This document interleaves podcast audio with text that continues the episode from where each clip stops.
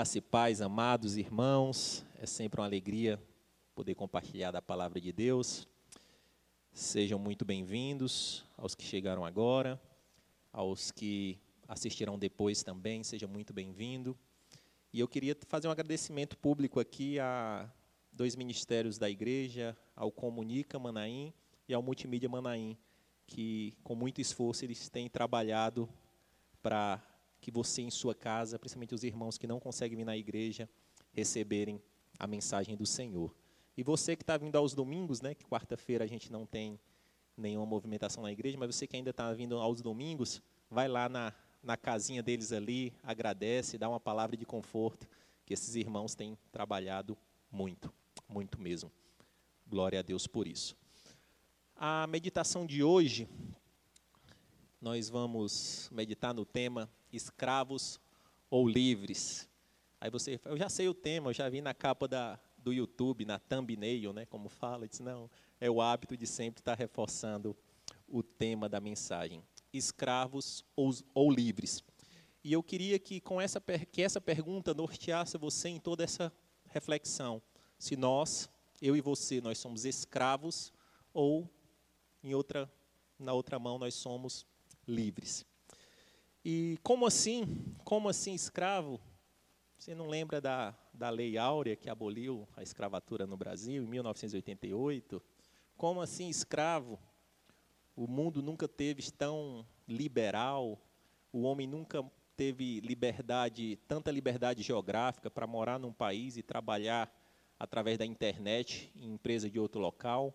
O mundo nunca teve tanta liberdade intelectual, liberdade física, sentimental, isso muito fruto do processo racional do homem que foi acentuado com o iluminismo, com a revolução científica, o homem cada vez mais buscou respostas científicas e se alicerçou também na liberdade individual e cada vez mais ele foi se, foi se afastando dos preceitos do Senhor. Né? Então, sim, o mundo hoje nunca foi tão liberal, tão livre nesse conceito físico. Temos pequenas exceções de que surgem de trabalhos escravos forçados, mas isso é uma pequena parcela. Sim, em geral, no âmbito físico, o mundo é livre, nunca teve tão livre quanto antes. Assim, nunca, esteve, nunca teve tão livre se comparar com os tempos antigos. Mas hoje nós não vamos falar, nós não vamos meditar numa escravidão física, e sim numa escravidão espiritual. Não é algo físico, é algo espiritual. E dando um pouco de um pano de fundo ainda, pra, antes da gente entrar no texto bíblico propriamente dito, é preciso, é necessário dar um plano de fundo na, sobre o tema escravidão na Bíblia Sagrada. Em geral, talvez para nós brasileiros que estudamos no, na nossa grade curricular natural, quando a gente fala de escravidão, o que vem na nossa mente é o modelo de escravidão das colônias europeias, onde os europeus iam na África, pegavam cativos os povos africanos e traziam para trabalhar sobre um jugo muito pesado. E talvez esse seja o modelo de quando se fala de escravidão que mais salte à mente pelo menos a minha é o que mais salta, mas o modelo de escravidão bíblica ele é um pouco diferente desse, assim, na verdade, muito diferente desse e um pouco diverso. No Antigo Testamento, a pessoa poderia se tornar escravo por diversas formas. Primeiro, por pobreza. Se ele quebrasse financeiramente, não tivesse condições de sustentar a sua própria família, ele poderia ser oferecido, se oferecer como escravo para um parente ou para alguém que o absorvesse em troca da mão de obra. Você poderia ser, se tornar escravo se você fosse pego em roubo e não tivesse condição de ressarcir a pessoa que você roubou, então ali você se tornaria escravo pelo aquele roubo que você cometeu. Você poderia naturalmente se tornar escravo pelo nascimento, se você era filho de um escravo, você poderia se tornar um escravo. Você poderia ser ser escravo por uma questão de sequestro, se alguém lhe sequestrasse, como o caso de que ocorreu em, com José, que ele foi sequestrado e vendido como escravo, também é uma forma de você se tornar de se tornar escravo naquela época, ou em capturas. Né? Existiam guerras entre povos e o povo que perdia, os que sobreviviam, muitos deles eram subjugados a uma escravidão. E essas pessoas no Antigo Testamento elas poderiam ser, ser libertas da escravidão através de troca, através de dinheiro, através também de algo importante que acontecia, que era o ano do jubileu. A cada seis anos, se existia o sétimo ano, e o escravo ele poderia ser liberto daquele senhor. E no Novo Testamento, o conceito de escravidão já era um pouquinho mais sofisticado, muito influenciado pela cultura grega e romana, que, que eram as mais influentes na época, anteriormente os gregos e depois os romanos, ali o, a escravidão tinha mais um sentido de trabalhador assalariado, existiam sim escravos que eram extremamente cultos e cuidavam de outros trabalhadores. Prova disso que Jesus utilizou algum desses até como exemplo em suas parábolas. Mas eu quero falar aqui hoje para delimitar um pouco a nossa reflexão de um tipo de escravo. É o escravo voluntário. Voltando ao Antigo Testamento, após o sexto ano, no sétimo ano, o escravo ele tinha condição de ser livre. Mas existia um tipo de escravo que ele gostava tanto do seu senhor, gostava tanto da situação que ele tinha, que ele abria mão da sua liberdade e se sujeitava integralmente a esse senhor por toda uma vida ele se tornava um escravo voluntário. E esse escravo voluntário, ele tinha a sua orelha marcada e, e pertencia ao Senhor. Então, esse pano de fundo foi para que, que nós possamos colocar uma base da nossa reflexão. A primeira base é que nós vamos meditar sobre uma escravidão espiritual e sobre uma escravidão voluntária. Então, a escravidão ao pecado e uma escravidão voluntária ao pecado. É esse tipo de escravidão que nós meditaremos hoje. Abra sua Bíblia no, no texto de João, o Evangelho de João, capítulo de número 8, a partir do verso de número 31. Escravo voluntário do pecado. É sobre essa escravidão que esse texto vai nos nortear o ensinamento do próprio Jesus Cristo. Nesse contexto, Jesus ele estava pregando a judeus que já tinham recebido a sua mensagem. É, Jesus já estavam já, já tinha um, um ministério que tinha feito milagres, prodígios, maravilhas, e existiam judeus que já aceitavam Jesus como um mestre. E ali Jesus estava ali num, num discipulado, numa pregação para esse público específico. Diz assim esse texto sagrado, palavras de Jesus. Disse Jesus aos judeus que haviam crido nele: Se vocês permanecerem firmes na minha palavra, verdadeiramente serão meus discípulos, e conhecerão a verdade, e a verdade os libertará. Eles lhes responderam: Somos descendentes de Abraão e nunca fomos escravos de ninguém.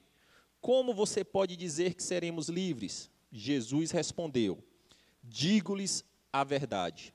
Todo aquele que vive pecando é escravo do pecado. O escravo não tem lugar permanente na família, mas o filho pertence a ela para sempre. Portanto, se o filho os libertar, vocês de fato serão livres. Vou ler novamente o verso 36. Portanto, se o filho os libertar, em outras versões, se o filho vos libertar, vocês de fato serão livres. E agora eu vou tentar detalhar em subtópicos esse trecho bíblico para esse texto, para que a gente fixe melhor esses conceitos do próprio mestre Jesus. Fazer sermão em cima do, dos ensinamentos de Jesus é mais fácil, que a gente não tem que florear muito não. É só tentar seguir a linha que ele nos deixou muito claramente. O primeiro ensinamento está no verso de número 31. Não adianta crer somente, você tem que permanecer na palavra. Diz assim o verso 31. Disse Jesus aos judeus que haviam crido nele, abre aspas, se vocês permanecerem firmes na minha palavra, verdadeiramente serão meus discípulos. Então, eles já tinham crido em Jesus, já tinham recebido Jesus, e ali Jesus faz um ensinamento específico dizendo: você não precisa só apenas crer em mim, você tem que crer e permanecer na minha palavra. E esse trecho palavra, essa palavra palavra é a palavra logos no grego, que é a mesma palavra que diz e o verbo estava com Deus e o verbo era Deus. Então aqui Jesus estava dizendo: não adianta só você me aceitar agora, no momento eufórico, no momento de bate pronto, você tem que permanecer em mim, no Logos, que eu sou o verbo. E se você permanecer, se você for constante, verdadeiramente, você será o meu, meu discípulo. Então, quando você tem um se permanecer, você será o meu discípulo, o inverso também se aplica. Se você, você pode até crer inicialmente, mas se você não permanecer, se você não for constante, se você não for perseverante, você não será o meu discípulo. Este é o primeiro ensinamento de Jesus. Para se libertar da escravidão do pecado, nós precisamos crer e permanecer em Cristo Jesus, o Verbo. Segundo aprendizado, a verdade que liberta. O versículo talvez mais ouvido no Brasil nos últimos tempos, né? E conhecereis a verdade, e a verdade vos libertará. E a importância que nós temos que ter nessa, nesse trecho é que hoje, num mundo tão líquido, num mundo tão cheio de verdades absolutas, num mundo onde cada um tem o seu centro, a sua bolha, o seu ponto de vista, como é que é essa verdade liberta? É a verdade do cientista? É a verdade do palestrante? É a verdade do político? E esse versículo, se a gente não remeter ao versículo de cima, que essa verdade se refere a Cristo, ao Logos, ao Verbo, ele fica solto. Qualquer um pode pegar esse versículo e se apropriar e conhece a minha verdade que ela vai te libertar. Não, a verdade não é um fato isolado, a verdade é uma pessoa. A verdade é Cristo, Jesus. Então a verdade que liberta, meu irmão, minha irmã, é Cristo.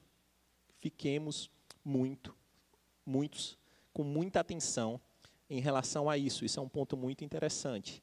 E prova disso é que a ciência, essa revolução científica que trouxe todo esse conhecimento, ainda está batendo cabeças. Dia após dia, você vê cientista batendo cabeça e se contradizendo nesse cenário de Covid que nós estamos vivendo no mundo todo. Então, a verdade é uma pessoa e a verdade é Cristo.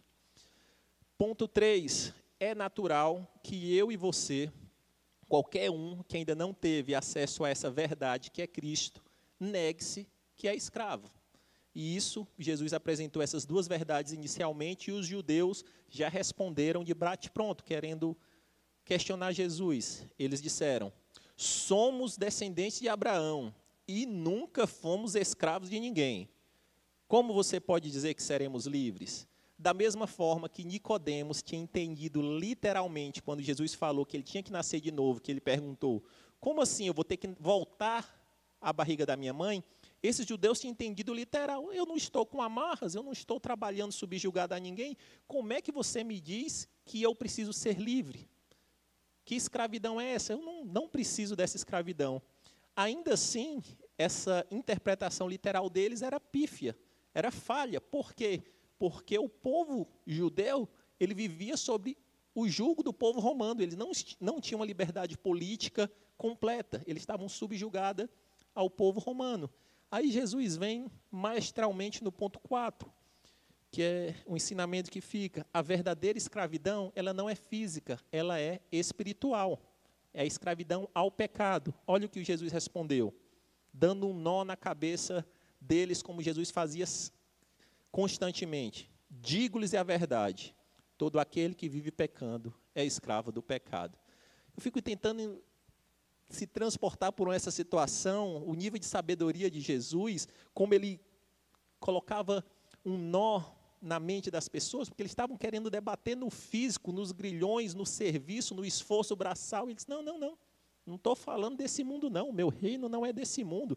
Você não estou preocupado se você está sendo escravo ou livre aqui, não. A minha preocupação é se você vai ser livre no âmbito espiritual. Porque aquele que está no âmbito espiritual sendo escravo do pecado, esse verdadeiramente é escravo.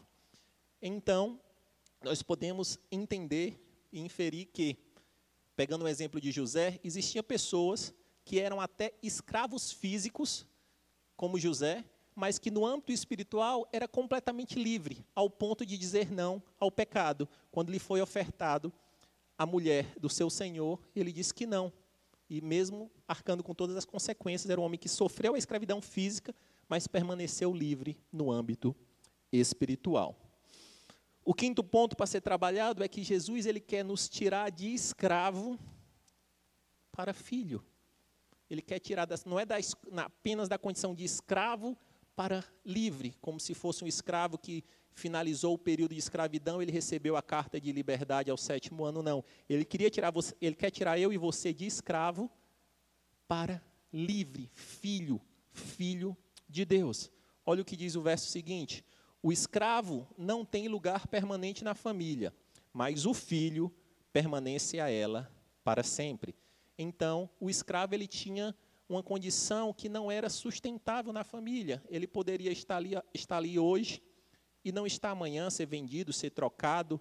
Poderia ocorrer uma série de situações. Era, não era uma situação de segurança. E o escravo, por mais que ele pertencesse à família, como posse, ele não estava ali com os direitos reais da família.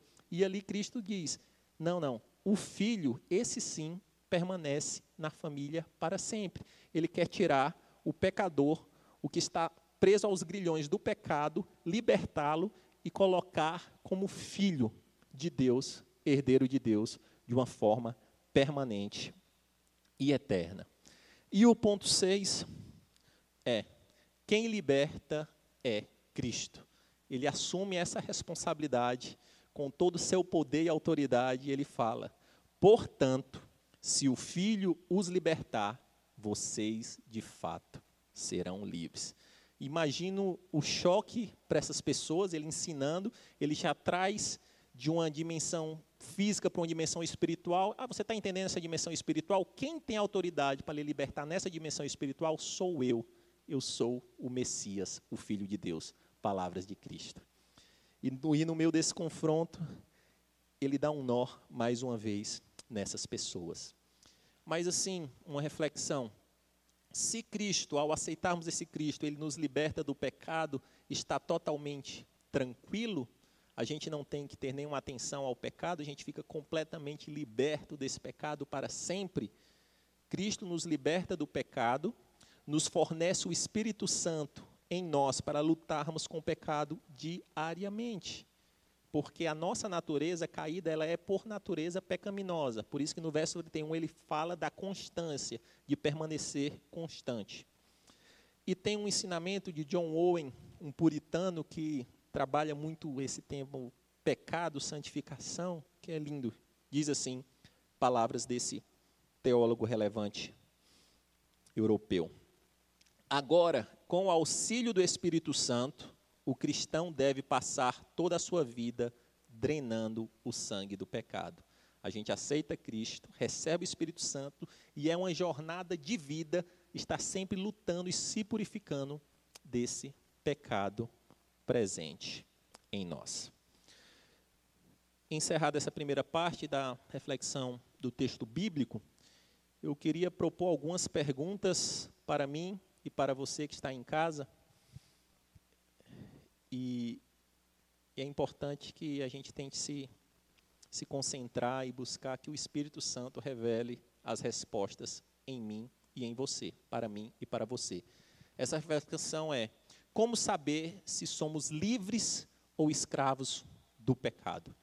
A primeira pergunta é: você já aceitou Cristo como Senhor e Salvador da sua vida? Tão simples e direta quanto essa. Se você não aceitou Cristo como Senhor e Salvador da sua vida, como seu libertador, sinto lhe dizer, você é claramente um escravo do pecado. Não, mas eu não faço mal a ninguém, escravo do pecado. Ah, mas eu dou esmolas, escravo do pecado. Ah, eu sou bonito, escravo do pecado. Sou feio, não tem jeito. Se você não aceitou Cristo como seu Senhor e Salvador, você está na lei do pecado. Segundo ponto, se você já aceitou a Cristo como Senhor e Salvador, a segunda pergunta é: você permanece firme no Senhor? Que o verso 31 ele nos, nos confronta dizendo: você pode crer, mas você tem que permanecer no Senhor. Você e eu temos permanecidos no Senhor? Se sim, estamos libertos. Se não, ponto de atenção. Ponto de atenção. Terceiro ponto, nós abandonamos comportamentos pecaminosos. O confronto, o, o, encontro com Cristo tem que ser uma trombada, uma metanoia tão suficiente para mudar o curso na nossa vida e ao passar se relacionar com esse Cristo, ter o Espírito Santo em nós, é para ser natural eu e você lembrar de comportamentos pecaminosos que nós tínhamos e hoje a gente não tem mais. Nós fomos verdadeiramente libertos. Eu, particularmente, mesmo tendo crescido na igreja, passei um tempo na minha juventude fora dela, e mesmo no contexto religioso, eu tinha uma boca extremamente suja. E com o passar do tempo, quando eu voltei aos caminhos eu encarei ele literalmente de uma forma a, a dedicar com ele, e esse ponto o Senhor limpou na minha vida, e glória a ele por isso. Isso não é para trazer nenhuma glória para mim, apenas para exemplificar com a palavra de Deus, aquele que rouba, não rouba mais, aquele que mente, não mente mais. Esse encontro com Cristo, ele tem que gerar uma mudança. Aquele que tinha inveja passa a não ter, aquele que sonegava o imposto passa a não sonegar, aquele que tinha rixa com seu vizinho, ele vai lá, bate na porta e pede, perdão. Então, assim, algumas questões que eram impregnadas em nós de comportamentos pecaminosos, ao conhecer esse Cristo, o Filho de Deus que, o, que nos liberta, tem que ser extinguida da nossa vida. Então, essa pergunta merece reflexão. Nós conseguimos identificar claramente os pensamentos pecaminosos que fomos libertos ou não? Tem um pastor que fala, diz, crente, até o pecado tem que ser novo. Não dá para um crente se converter a Cristo, ter 30 anos no Evangelho e os mesmos pecados, os mesmos erros, os mesmos comportamentos reprováveis permanecerem nele. Não dá. É algo que tem que ser transformado e lapidado ao passar do tempo. Um outro ponto, um outro questionamento para verificar se nós estamos presos no pecado ou não é: você é um religioso? Você é um fariseu moderno? Em que sentido? Esse foi o tipo de gente que Jesus mais combateu, foi essas pessoas que estavam muito mais ligadas aos ritos religiosos e não, e não tinham um coração devoto ao Senhor. A preocupação hoje é sobre o, o, o tamanho da, a cor da peça da roupa, o tamanho da Bíblia, o tamanho do cabelo, a luz, se a fé está se resumindo a essas questões periféricas, obviamente que o Espírito Santo nos revela o que está coerente ou não com ele, e tudo me é lícito, mas nem tudo me convém, não estou aqui querendo abrir brecha para uma questão de libertinagem, não, mas se o seu caminhar com Cristo está muito pautado numa numa religiosidade exacerbada, talvez você esteja preso nesse pecado e na religiosidade e talvez ainda não tenha conhecido Cristo, o Senhor que liberta verdadeiramente. Se você, outro ponto, se eu e você, nós não pecamos por medo, isso é uma, é uma situação de escravidão. Porque se você apenas não peca por medo do pecado, você está voltando à lei, onde que a história provou que é impossível cumprir 618 leis. Só Cristo foi o perfeito que veio e não pecou. Se você está aqui vivendo uma vida, posso isso, não posso aquilo, estou com medo de pecar, não. O Senhor Deus, Jesus Cristo, quer de nós um coração voluntário, que o obedece porque o ama. A palavra de Deus fala: aquele que me ama, me obedece. E um ponto que também merece uma reflexão é: tanto Davi, como Salomão, como o próprio Jó, eles sempre linkaram o temor do Senhor como fonte de sabedoria. E às vezes erroneamente as pessoas interpretam, não, eu não peco porque eu temo ao Senhor, mas com a figura de um Deus tirando que a qualquer momento vai lhe exterminar. Não é isso. Na verdade, a origem dessa palavra temor é respeito, reverência. Na verdade, nós não devemos pecar, porque a graça que nos alcançou nos mostrou esse amor, que, como foi falado aqui no louvor, que Cristo nos amou primeiro naquela cruz, e eu tenho uma verdadeira liberdade. A verdadeira liberdade é ver as oportunidades e dizer: não, por amor daquele que me amou primeiro, por temor e respeito ao meu Senhor, eu não faço. Essa é a verdadeira liberdade. E um outro ponto é: existe constrangimento, arrependimento, sofrimento ao pecar, porque a gente tem que lembrar o ciclo. Se você aceita Cristo, você recebe o próprio Deus em nós, o Espírito Santo. O Espírito Santo é puro. E vez ou outra, é para ser natural no cristão, quando a gente dá uma escorregada, dá uma falhada, o Espírito Santo lhe alertar e já lhe convencer do pecado e lhe levar a pedir perdão, a pedir a, a, a ir a conserto com o Senhor, mas se o nosso ego está anestesiado, se o nosso coração está anestesiado ao pecado, isso é um grande ponto que merece alerta. A escravidão do pecado deve estar muito ali alicerçada, porque se nós temos o Espírito Santo, pecar é para ser uma exceção da nossa vida, mesmo sendo pecadores, e ao pecarmos, o Espírito Santo nos convence e nos leva a um arrependimento que não é remorso que não é remorso. Diz assim a palavra de Deus em 1 João, capítulo 2, verso 15. Não precisa abrir, vou ler rapidamente. Não amem o mundo nem o que nele há. Se alguém amar o mundo, o amor do Pai não está nele. Então Jesus fala: se você ama o mundo, o amor do Pai não está. Nós estamos nesse mundo, mas como o pastor Caio gosta bem de falar, nós somos extraterrestres, libertos e livres no âmbito espiritual. E já caminhando para o final, eu quero dar aqui um breve testemunho espero que fale com você. Confessar pecado aqui, meu irmão, que vai ficar gravado no YouTube, viu? Mas Cristo já me libertou, então é bom, né? Vou me desnudar aqui no bom sentido.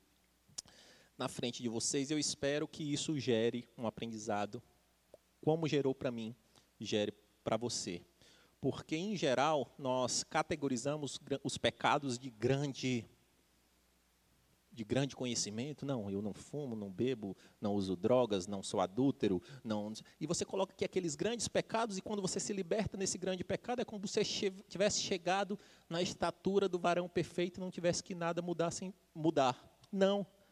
Só existiu um único perfeito e santo, que foi Jesus Cristo. Ele foi o único que viveu e não pecou. Enquanto nós estivermos nessa terra, a nossa vida é como um vaso na mão do oleiro, que ele começa corrigindo as primeiras grandes coisas, ele vai moldando, ele vai formando, e chega a um ponto que o grande artista ele vem rabiscando os detalhes, fazendo os pequenos ajustes, e esses pequenos ajustes, meu irmão, dói, viu? Dói pra caramba, porque são coisas específicas que estão em mim e em você, e muitas vezes a gente não identifica, e muitas vezes a gente não não percebe esse pecado impregnado em nós. E, e essa reflexão é para que eu e você busque identificar quais são esses pequenos comportamentos que ficam impregnados em nós de uma maneira sorrateira. Falar um pouco de um pecado que, graças a Deus, Deus me libertou. Dando um pano de fundo, comecei minha carreira profissional lá no Ceará, trabalhando numa empresa como estagiário. Nesse momento, embora tendo vivido momentos muito bons financeira na minha, na minha família, financeiramente falando. Nesse momento, a minha família estava literalmente quebrada financeiramente. E ao passar nesse estágio, numa boa empresa, foi um momento de, de redenção. E, e a situação era tão difícil que eu lembro muito bem que minha mãe, com pouco dinheiro que tinha, fez um esforço lá e comprou duas calças e duas camisetas. Duas camisas, vou tentar não chorar aqui.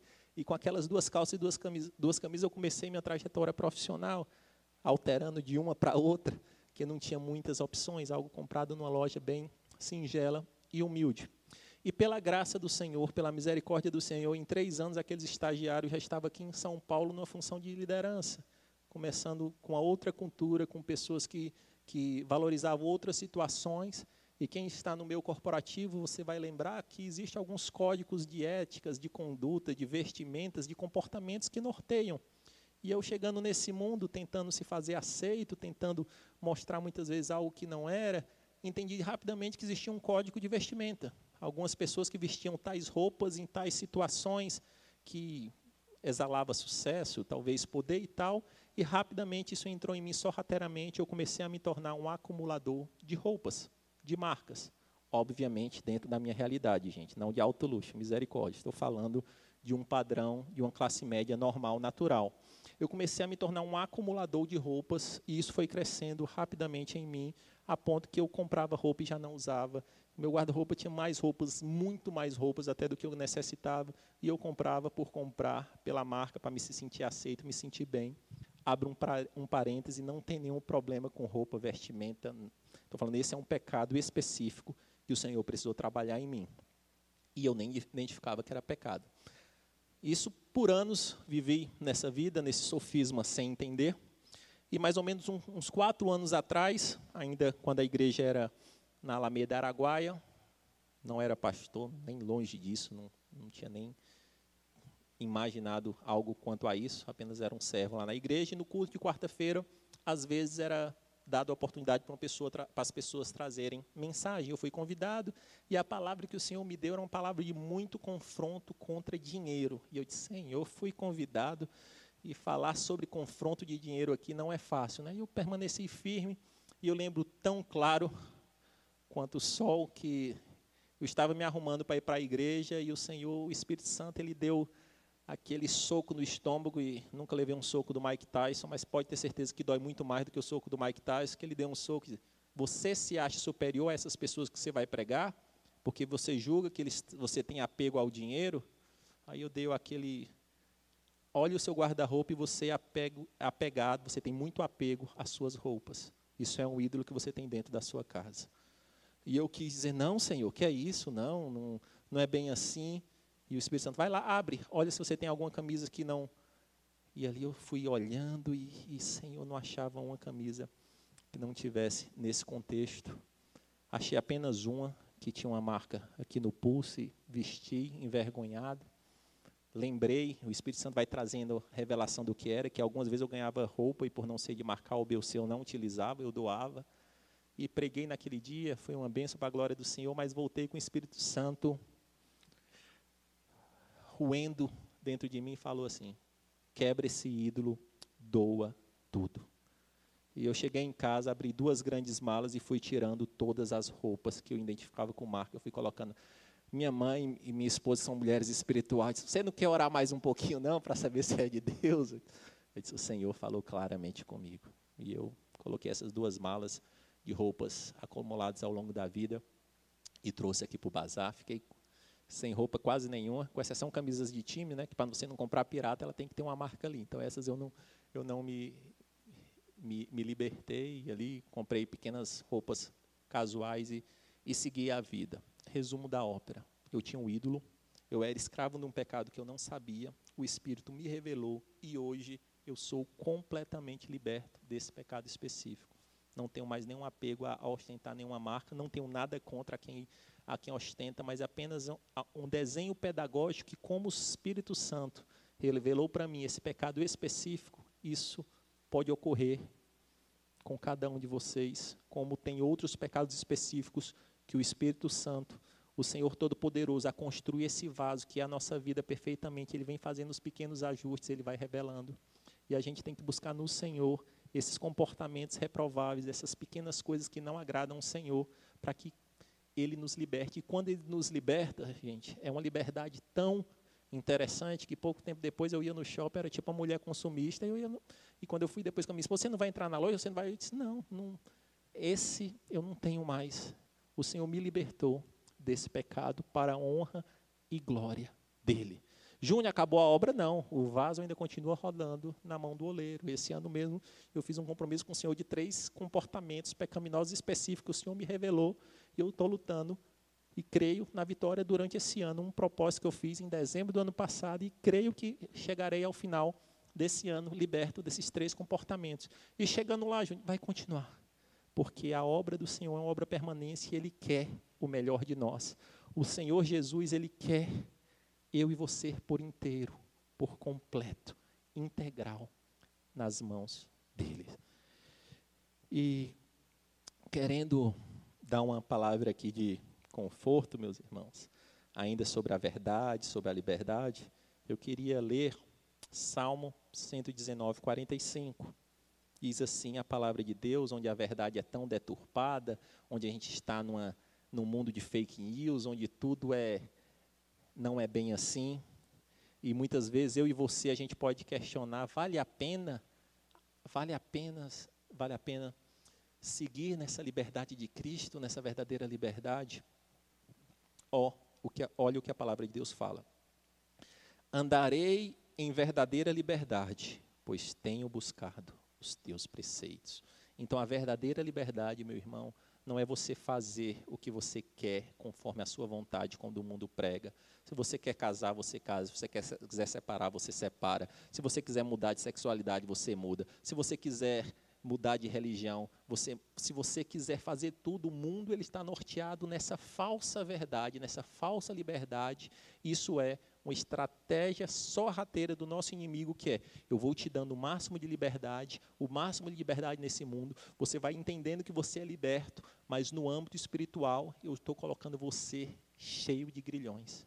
E na verdade, a gente tem que quebrar esses grilhões no mundo espiritual através de Cristo através do nosso Senhor Jesus Cristo. E deixando bem claro que nós, eu e você, na força do nosso braço, nós não conseguiremos vencer e se libertar da escravidão do pecado. O ciclo é Cristo, o Filho, tem esse poder para libertar eu e você.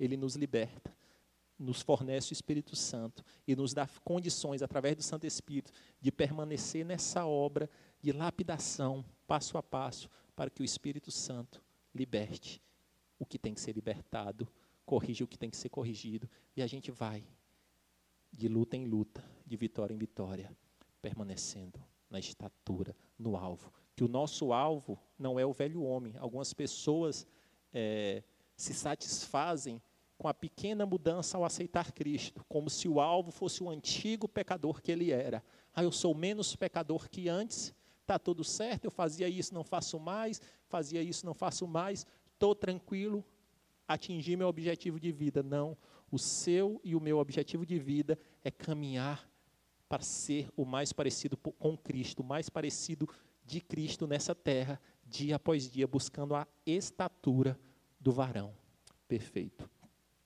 Eu queria fazer algumas orações, três orações específicas. Eu queria que você baixasse sua cabeça onde você está, e levasse o seu pensamento ao Senhor.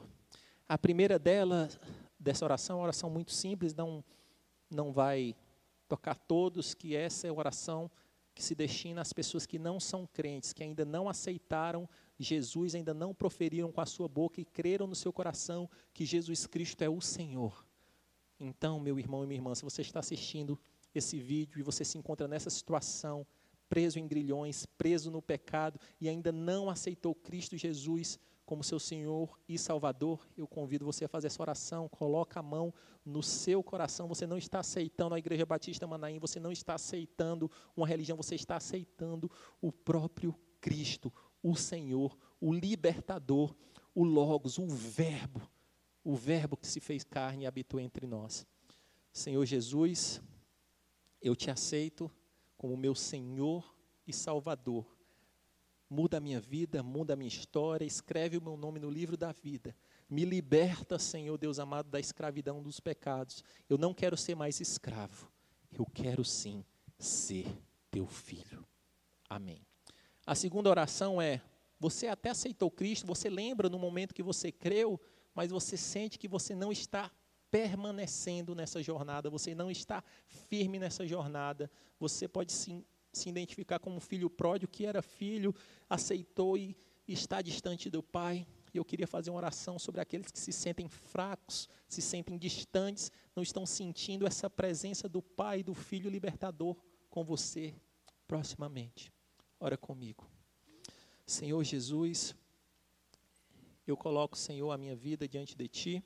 E te peço, Senhor, força do teu Santo Espírito, do, de Jesus Cristo em mim. Me ajuda, Senhor Deus amado, a ter sede da tua justiça, fome, Senhor Deus amado, de ti. Muda, Senhor Deus amado, a minha história, acende, Senhor Deus amado, o fogo, tira de mim, Senhor Deus amado, todo o marasmo, tira de mim, Deus amado, todo o conformismo com o pecado, tira de mim, Senhor Deus amado, todo o anestesiamento espiritual Queima-me, Senhor, com teu fogo, Senhor Deus amado, e me ajuda, Deus amado, a assumir o meu papel de filho de ti, liberto, pertencente à tua família espiritual, à tua família celestial. Eu não aceito, Senhor Deus amado, ser subjugado, Senhor Deus amado, pelo, pelo pecado, eu não aceito ser subjugado, Senhor Deus amado, por inimigo algum, porque maior é o que está em nós do que o que está no mundo. E a última oração, essa oração é aquele detalhe do vaso, você até considera que você aceitou Cristo, você está caminhando bem naquela jornada, mas você tem algumas coisinhas que estão ali, você sabe que o Espírito Santo tem gritado no seu coração para que você entregue, para que você se liberte, para que você mude e passe para o próximo passo nessa nesse segmento de dia após dia buscar a santificação. Eu vou orar para que o Senhor revele, se você não sabe, se você sabe, é uma oração de você entregar no Senhor, pedir a Ele que Ele quebre esses comportamentos reprováveis, esses pecados de estimação, esses pequenos pecados que muitas vezes você rotula, não, isso é comportamento, não, isso aqui é herança da minha família, não, isso é tudo, não, isso é pecado. E pecado tem que ser quebrado, tem que ser liberto. Nós temos que ser libertos dele em nome de Jesus. E se você ainda não identifica, que a oração seja para que o Senhor mostre, salte aos olhos pecados incomuns que estão enraizados em mim e você, para que a gente busque essa libertação. Senhor Jesus, eu coloco diante de Ti, Senhor Deus amado, a minha vida. Tu sabes, Deus amado, os pecados, os comportamentos reprováveis, Senhor, que o Senhor sabe, Senhor Deus amado, que tenho. Te peço perdão por eles. Me ajuda, Deus amado, a não me conformar, Senhor Deus amado, com essa situação. O Senhor nos deu vida e vinda em abundância, o Senhor nos libertou, o Senhor pagou um alto preço e eu não quero mais, Senhor Deus amado, ficar vivendo uma vida de, de pecar e pedir perdão por esses contextos. Liberta-me, Senhor. E se tem, Senhor Deus amado, em mim pequenos pecados sorrateiros, escondidos, pecados, Senhor Deus amado, que eu convivo harmonia, harmoniosamente com Ele, revela-me, Senhor Deus amado, claramente abre os meus olhos espirituais, porque eu quero ser livre e prosseguir, Senhor Deus amado, de glória em glória, de vitória em vitória, até chegar, Senhor Deus amado, mais próximo da estatura do varão perfeito que é Cristo. Ajuda-me, Deus amado, a viver e compreender, Senhor Deus amado, o que está acontecendo nesses últimos dias, as últimas oportunidades, e me ajuda, Deus amado, a santificar, Senhor Deus amado, tudo o que não te agrada para que aquele dia, Senhor, onde quando nós estivermos na tua presença, Senhor, aquele maravilhoso dia, a gente possa chegar e dizer, Senhor, obrigado. Obrigado porque eu estou aqui. Obrigado porque valeu a pena. Obrigado porque foi duro se libertar de algumas coisas, mas eu compreendi que na libertação da escravidão é que existe a verdadeira liberdade. Quero, Senhor, caminhar contigo livre pelo teu espírito. Livre, Senhor Deus amado, pelas tuas situações.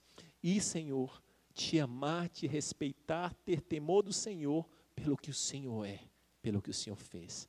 Em nome de Jesus. Erga a sua mão na sua casa, que o amor de Deus, a graça soberana, libertadora, amorosa de Cristo e as consolações do Santo Espírito, a comunhão do Santo Espírito de Deus esteja com você na sua casa. Deus te abençoe. Um forte abraço. Excelente resto de semana. Nos vemos domingo, 10h30, culto presencial e transmitido pelo YouTube. Deus te abençoe.